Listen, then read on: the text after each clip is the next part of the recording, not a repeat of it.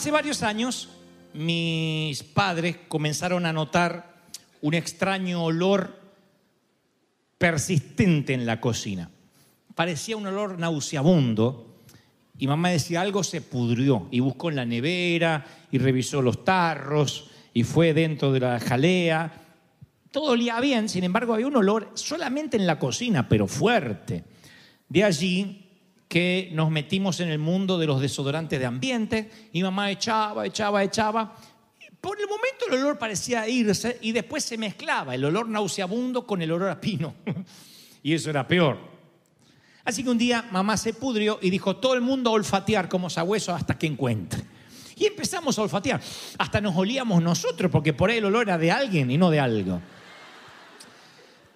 Finalmente fue papá quien descubre que el olor salía del tomacorriente, del enchufe. Entonces huele y dice, de acá sale, era pestoso. Lo abre al tomacorriente y habría una rata muerta dentro. Entonces, bueno, mi papá tuvo que romper eh, al tomacorriente, quitar un poco de pared, de reboque para sacar la rata muerta y ahí se terminó el problema. Si nosotros hubiésemos seguido tirando desodorante o poniendo velas aromáticas, no hubiésemos atacado el problema, sino que hubiésemos atacado el síntoma. Y ese es el punto de lo que Dios me ha dicho que les diga este domingo vosotros ahora. Por muchos años la iglesia no atacó el problema, sino que atacó el síntoma en términos de hábitos ocultos, de algo que apesta en nuestras vidas, de algo nauseabundo, lo cual ocultamos y no queremos que los demás sepan. Entonces vamos a la iglesia y cuando nos atrevemos a confesar un pecado, un hábito, o de pronto nos vemos expuestos porque el Espíritu Santo nos trae convicción de pecado, lo que nos han hecho por años, y cuando yo digo nos han hecho, me incluyo. Yo no estoy hablando de otras iglesias, colega, hablo de las iglesias donde crecimos, donde yo pasé de niño adolescente y de adolescente adulto, donde se nos echaba un desodorante. Decíamos, eh, yo estoy atado a la pornografía, pastor. Bueno, bueno, bueno, siéntese tres semanas, no participe de la cena hasta que se le pase. Hacían... Y te ibas con el desodorante, olías bien un poquito y después volvías a caer en lo mismo. Porque por mucha disciplina que te pongan, por mucho que te saquen del liderazgo para que no contamines al resto, la rata sigue estando tras las paredes de tu vida y sigue oliendo mal. Y así como un pequeño ratón muerto causó un efecto indeseable en nuestro hogar, un mal hábito también produce efectos indeseables en nuestra vida. Están ocultos y para librarnos de esa basura, de eso nauseabundo, vamos a tener que ir a la raíz del problema. No, esta tarde no vamos a tirar desodorante, esta tarde vamos a encontrar a la rata.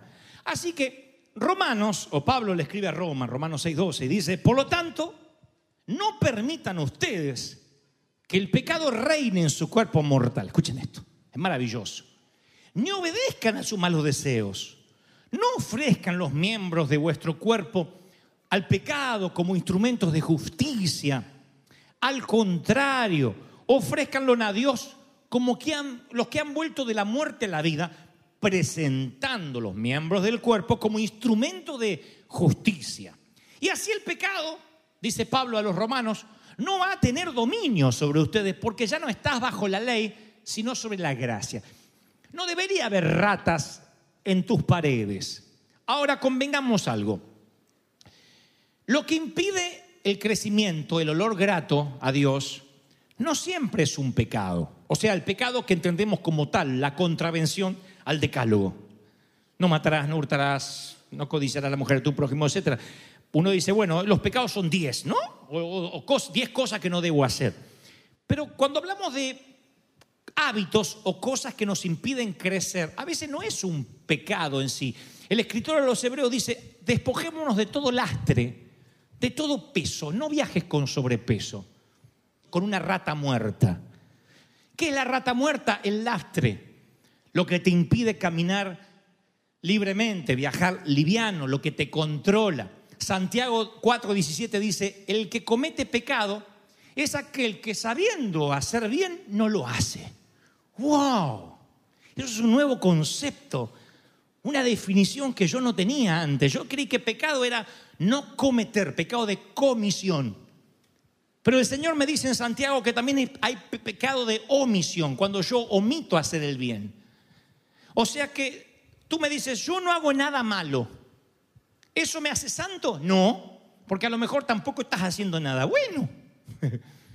y si tú no estás haciendo nada bueno, estás omitiendo hacer las cosas bien, también se te considera pecado. Tú dices, bueno, convengamos Dante, para que esto no sea un trabalenguas. Yo no hago nada bueno porque yo estoy luchando con muchas cosas en mi vida. Ese es el punto chato. A eso vamos. A que estamos luchando con a veces con hábitos destructivos, pueden ser pequeños hábitos como desorganización en el tiempo, puede ser pequeños hábitos alimenticios, malos hábitos alimenticios, o puede ser pornografía, adulterio, fornicación, cosas que nos estorban. Son ratas muertas que producen un olor nauseabundo ante la presencia del Señor. El tema es que todos apestamos en algún punto. Todos estamos luchando con algo. Si no es un tema relacionado a algo morboso, puede que sea el carácter, el temperamento, lo que no podamos dominar. Y eso es un ratón muerto, una rata muerta, nauseabunda en nuestra vida. No creas que te pasa a ti solo. Yo recordaba cuando el enemigo se le presenta a Jesús en el desierto y hay una frase que se nos escapa, inclusive se les ha escapado a la mayoría de los eh, teólogos o predicadores. Dice, y el enemigo lo dejó hasta otra oportunidad. Lucas 4:13. No dice, lo dejó, sino que lo tentó, pero después lo dejó hasta otra oportunidad. El enemigo dice, ah, habrá otra oportunidad en que se sentirá vulnerable. Entonces el enemigo espera, espera y espera. Y te dice, oculta el cadáver de la rata donde el pastor no la pueda ver. Ocúltalo donde tu cónyuge no lo sospeche, donde tus padres no sepan. Nadie tiene que saber con lo que está luchando. Pueden manejar esto. Y espera hasta otra oportunidad. Y como todavía yo no llegué a la terapia, sino que te estoy dando la patología, después vamos a erradicar la rata, quiero darte el diagnóstico, la diagnosis primero. El enemigo lo primero que busca es un punto bajo en tu vida. O sea, cuando ya no luchamos, cuando sentimos que la debilidad es más fuerte que nosotros, cuando ese instante de debilidad se hace constante, crónico, y cruzamos la línea y entonces perdiste el control. Ese es el punto que el enemigo busca, un punto bajo, un punto en que tú realmente toques fondo y él usa eso como una suerte de punto de apoyo. A partir de ahí dice, lo tengo. Tú dices, ¿y por qué el enemigo querría que yo sea esté atado a una debilidad más allá de lo obvio? Bueno, a eso voy a llegar. Tú dices, estoy en problemas, tengo una debilidad, no me atrevo a confesarlo a nadie, me da mucha vergüenza, pero un día como hoy haces una oración.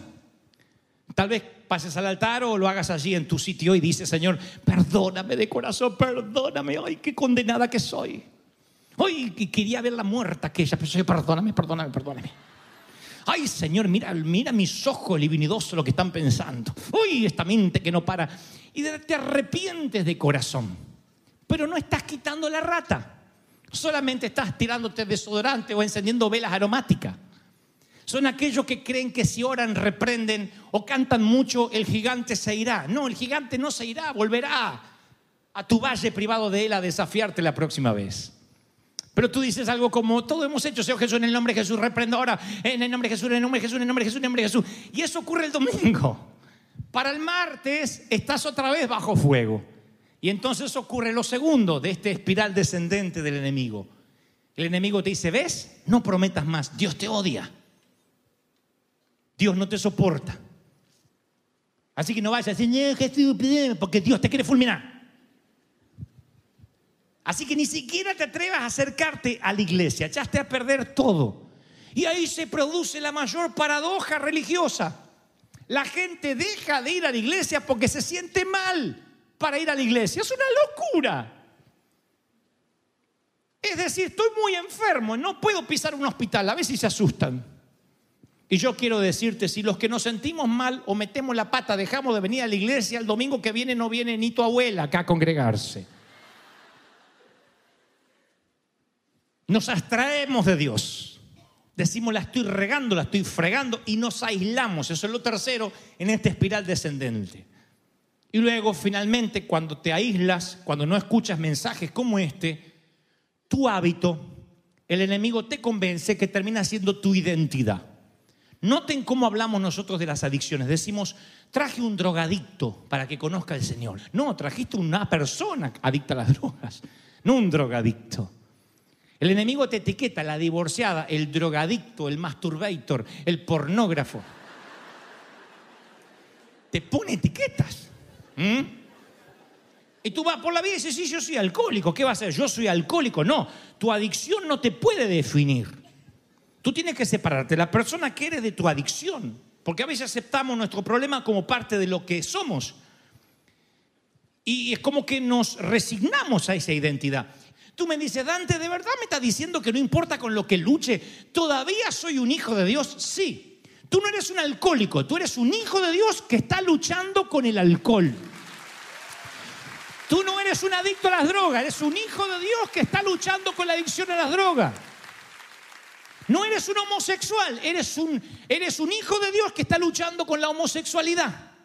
Cuando entiendes este concepto, nunca te vas a separar de tu identidad, que es ser hijo de Dios. ¿Están, ¿Están entendiendo esto, sí o no? Eres hijo de Dios. Cuando piensas en ti como alguien negativo, entonces la friegas, dices, no, no, no puedo. Yo me crié en esas iglesias. Yo, miren, yo tocaba la batería de la iglesia, después tocaba la guitarra, eh, ayudaba a limpiar los instrumentos, he hecho de todo. Y me acuerdo que cuando metía la pata, que esa metida de pata podía ser que me había copiado en el examen, cosa que acá los jóvenes no hacen porque piden sabiduría a Dios y Dios les da, pero en mi tiempo no, nos copiamos. ¿Qué hacía yo ese sábado? No tocaba la música. El que esté en pecado no toque la cosa santa. Ah, no había música en la iglesia, tiramos todo. Porque teníamos la cultura, meter la pata no te acerca a las cosas de Dios. No te sientes a la mesa. O sea, como que el hijo pródigo nunca lo predicó el Señor. Como que la parábola del hijo pródigo fue erradicada del mensaje del Señor. Que aunque era pródigo, nunca se le quitó hijo, la palabra hijo. No dice el desgraciado pródigo, el indocumentado pródigo. Era el hijo. Y cuando el hijo pródigo vuelve, huele a puerco, huele a chancho, huele a marrano, pero dice, hagamos una gran fiesta que el hijo que se fue ha regresado, aunque apesta. Ahora sí, mira al de al lado y le te amo aunque apestes.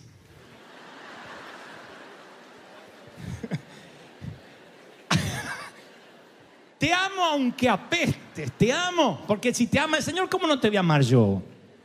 Bueno, ya tenemos la terapia, eh, perdón, la, patología, ya, identificamos la enfermedad. Este es el diagnóstico. Hay una rata en- tras tu pared. ¿Mm? Hay una rata en tu casa. No piensen en nadie, estoy hablando de tu, tu, tu corazón. Dice, ¿quién se quedó? Pensé que me acompañó, dijo una hermana. Hay una rata en tu corazón. No te puedo dejar ir sin inmediatamente ver cómo la vamos a tratar. No es fácil tratar un hábito y no te voy a echar desodorante diciendo, pasen aquí al altar que yo, el que no tiene ratas, los va a ungir. No.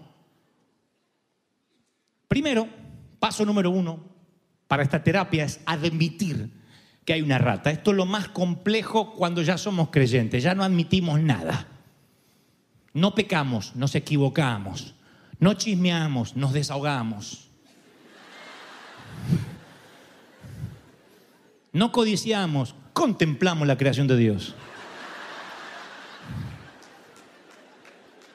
Usamos la semántica, ¿m?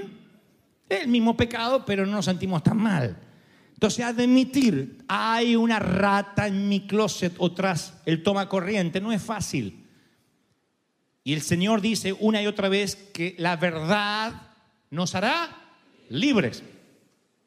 Admitirlo es el primer paso para abandonarlo. No podemos resolverlo si no lo reconocemos. La confesión es poderosa. La Biblia dice que cuando confesamos nuestros pecados, Dios nos perdona y nos limpia de toda maldad. Juan 1.9.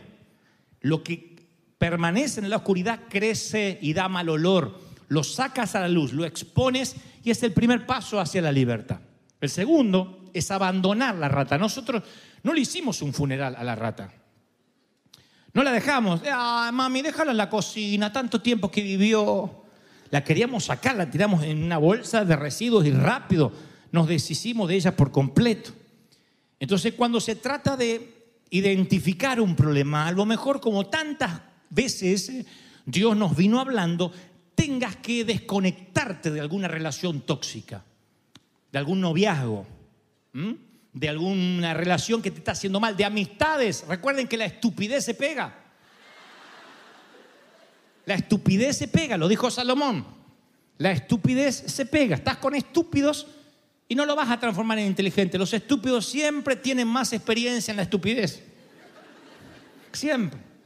Entonces la estupidez se pega. Entonces hay veces que tal vez tu problema con el alcohol empieza por una suerte de gente que te empezó a rodear. Esa gente que dice un poquito más, tengo otro vinito, y acá tengo otro vinito más, tomate un tequila, ¿querés un whisky? Otro vinito más. Y tú para no decir que no, te empezaste a hacer un bebedor social, hoy no puedes estar sin el vino. ¿Cuándo empezó eso? La raíz fue la gente que te rodeó, la estupidez que te empezó a rodear o a crear un entorno.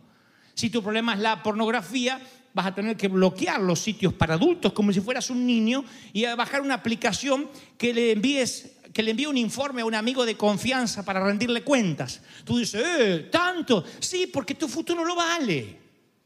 Entonces a veces hay que tomar decisiones trágicas, drásticas. Si tu ojo te es ocasión de caer, arráncalo, es preferible entrar al tuerto al reino de los cielos que con los dos ojos irte al infierno. Cuando el Señor dijo esto, no estaba hablando necesariamente de arrancarte un ojo, estaba hablando de arrancar a veces por un tiempo aquello que te desconecta de Dios y te conecta con tu debilidad. Eso puede ser internet. Eso podría ser para ti el cable, Netflix, no sé, el celular, no sé, hay algo que quizás te atrapa y no te permite ser libre. Y si tienes que arrancarlo, hasta estar sano, tienes que arrancarlo, tienes que ir a una finca espiritual de rehabilitación. Tienes que hacerlo porque la rata va a empezar a oler mal cada vez peor y no lo vale. Insisto con lo que dije hoy, ya la vida tiene suficientes obstáculos como para caminar con un lastre, como dice el escritor a los hebreos. Tienes que abandonarlo. Luego, rinde tu vida. Rendirse significa ceder, es parte de la fórmula para el éxito. La Biblia nos da dos claves para rendirnos. Uno dice, someteos a Dios, resiste al diablo y huirá de ti. Y la otra dice, someteos, Efesios 5:21, unos a otros por reverencia a Cristo. O sea que hay una sumisión vertical a Dios, que la entendemos todos, y una sumisión horizontal. Necesitas romper el aislamiento y estar sometido a alguien, alguien que pueda rendir uh, cuentas y decir, ayúdame. No te hablo de alguien que te va a juzgar, sino buscar la ayuda de alguien que también lidió o lidia con ratas y sabe cómo quitar la plaga y pueda llamar a cualquier hora y decirle, ayúdame, estoy bajo presión, no quiero meter la pata. Es algo que resulta. Miren, en cierta ocasión, ustedes saben, conocen la historia que sorprenden a una mujer en adulterio, la sacan a ella desnuda, se alcanza a envolver con una sábana y ahora está parada en una plaza y le preguntan a Jesús, ¿la apedreamos como dijo Moisés o le perdonamos la vida? La mujer no es la víctima, la mujer es la carnada, la víctima es Jesús. Si Jesús dice apedréenla, como dijo Moisés, la cabeza de Jesús rodará por la arena antes del amanecer, porque el procónsul pedirá, pedirá su cabeza por ajusticiar intelectualmente a otro judío. Nadie puede ajusticiar a otro judío si no pasa por el imperio romano. Si dice, perdónenla, entonces no es un rabino, está desconociendo lo que dijo Moisés. Como ven, lo tiene entre la espada y la pared. Jesús escribe en tierra, no sabemos qué, tal vez está escribiendo, ah, lo siento Chile, hasta el próximo mundial.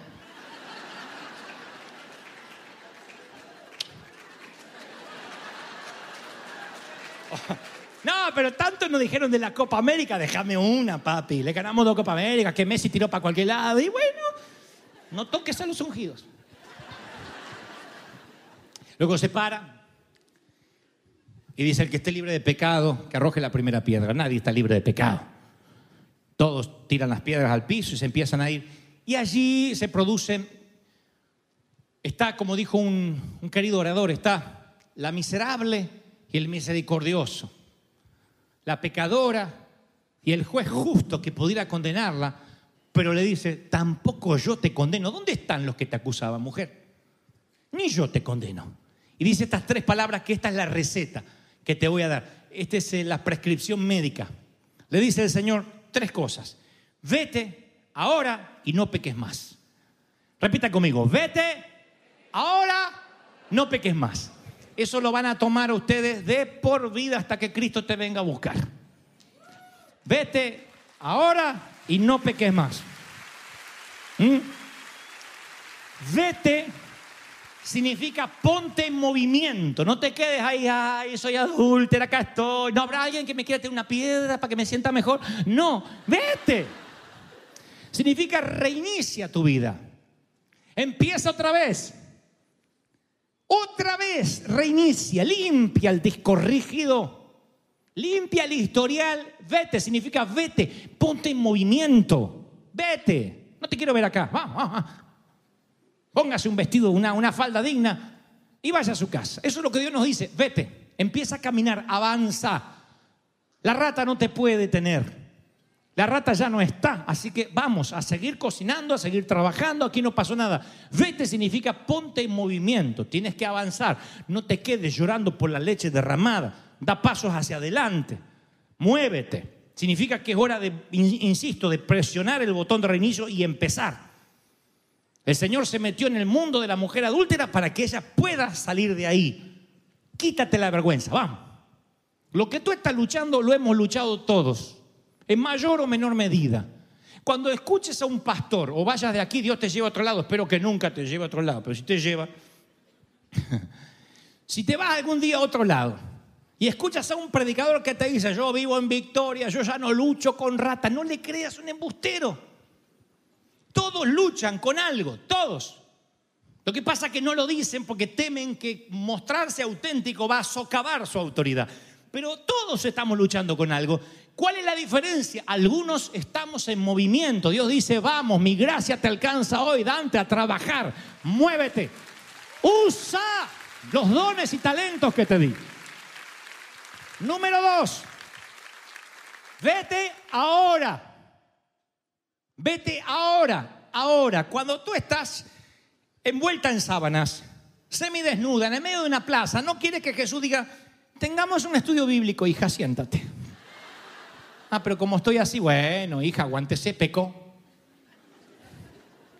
Vete ahora, rápido. Vean cómo Jesús la tapa de la, la oculta, la, la, la, le evita la vergüenza. Cubre la desnudez. Vete ahora, rápido. Vete ahora. ¿Qué significa ahora? Now, ahora. Hasta yo que no sé inglés sé que es now. ahora, no mañana. Dice eh, eh, 2 Corintios 6.2, en el momento propicio te escuché, dice Dios. En el día de salvación te ayudé. Este es el momento propicio de Dios. Ahora, ahora, ahora. Lo digo porque hay gente que dice, uy, gracias pastor por esta palabra. Justo hoy tengo planificado un pecado a la tarde, pero peco y mañana arranco, ¿eh? Sí, hay gente así. Es que hoy tenemos la fiesta y vamos a chupar y vamos a vender. Vamos... Así que después que chupemos y brindamos, ay, ay, si me consagro porque esta palabra me tocó. Hay, hay gente que prefiere ratas en su vida que el olor grato del perfume de Dios. Sí, sí, hay gente que sí. Hay gente que escuchando mensajes como este dice, sí, sí, sí, sí, listo, en abril empiezo. No, esto es ahora. Hoy. Today, vete ahora.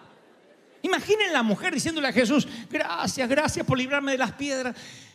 Adultero un poquito más porque es temprano y mañana empiezo otra vez. Ahora. Y tercero, no peques más. O sea que todo perdón tiene una responsabilidad. No permitas que el olor nauseabundo llene toda la casa para empezar a buscar. Sé higiénico, limpia los conductos, revisa si es necesario los agujeritos de los tomacorrientes, pero nunca más permitas que este pecado vuelva. Pueden venir otras debilidades, pero no este.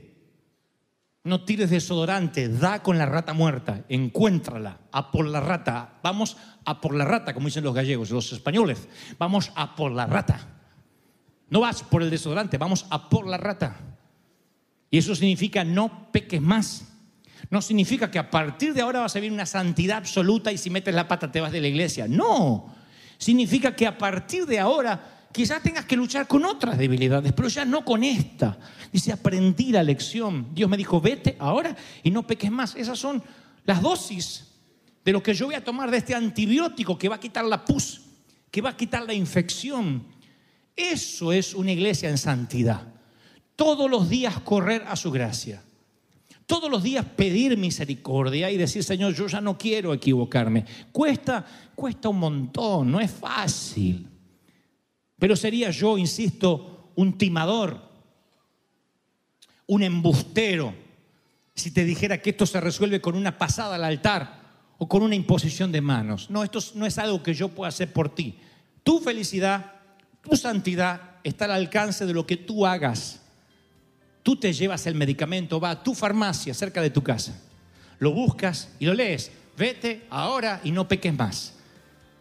¿La palabra de quién necesita? ¿De qué galeno? Si el Señor, el médico de los médicos, te está diciendo cuál es la resolución para que la rata no huela mal, para que se vaya de tu casa. Es todo lo que necesita.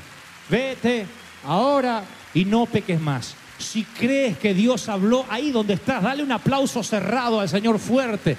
De eso que dice, Señor, tú me hablas, tú me dignificas, tú cambias mi corazón. Aleluya.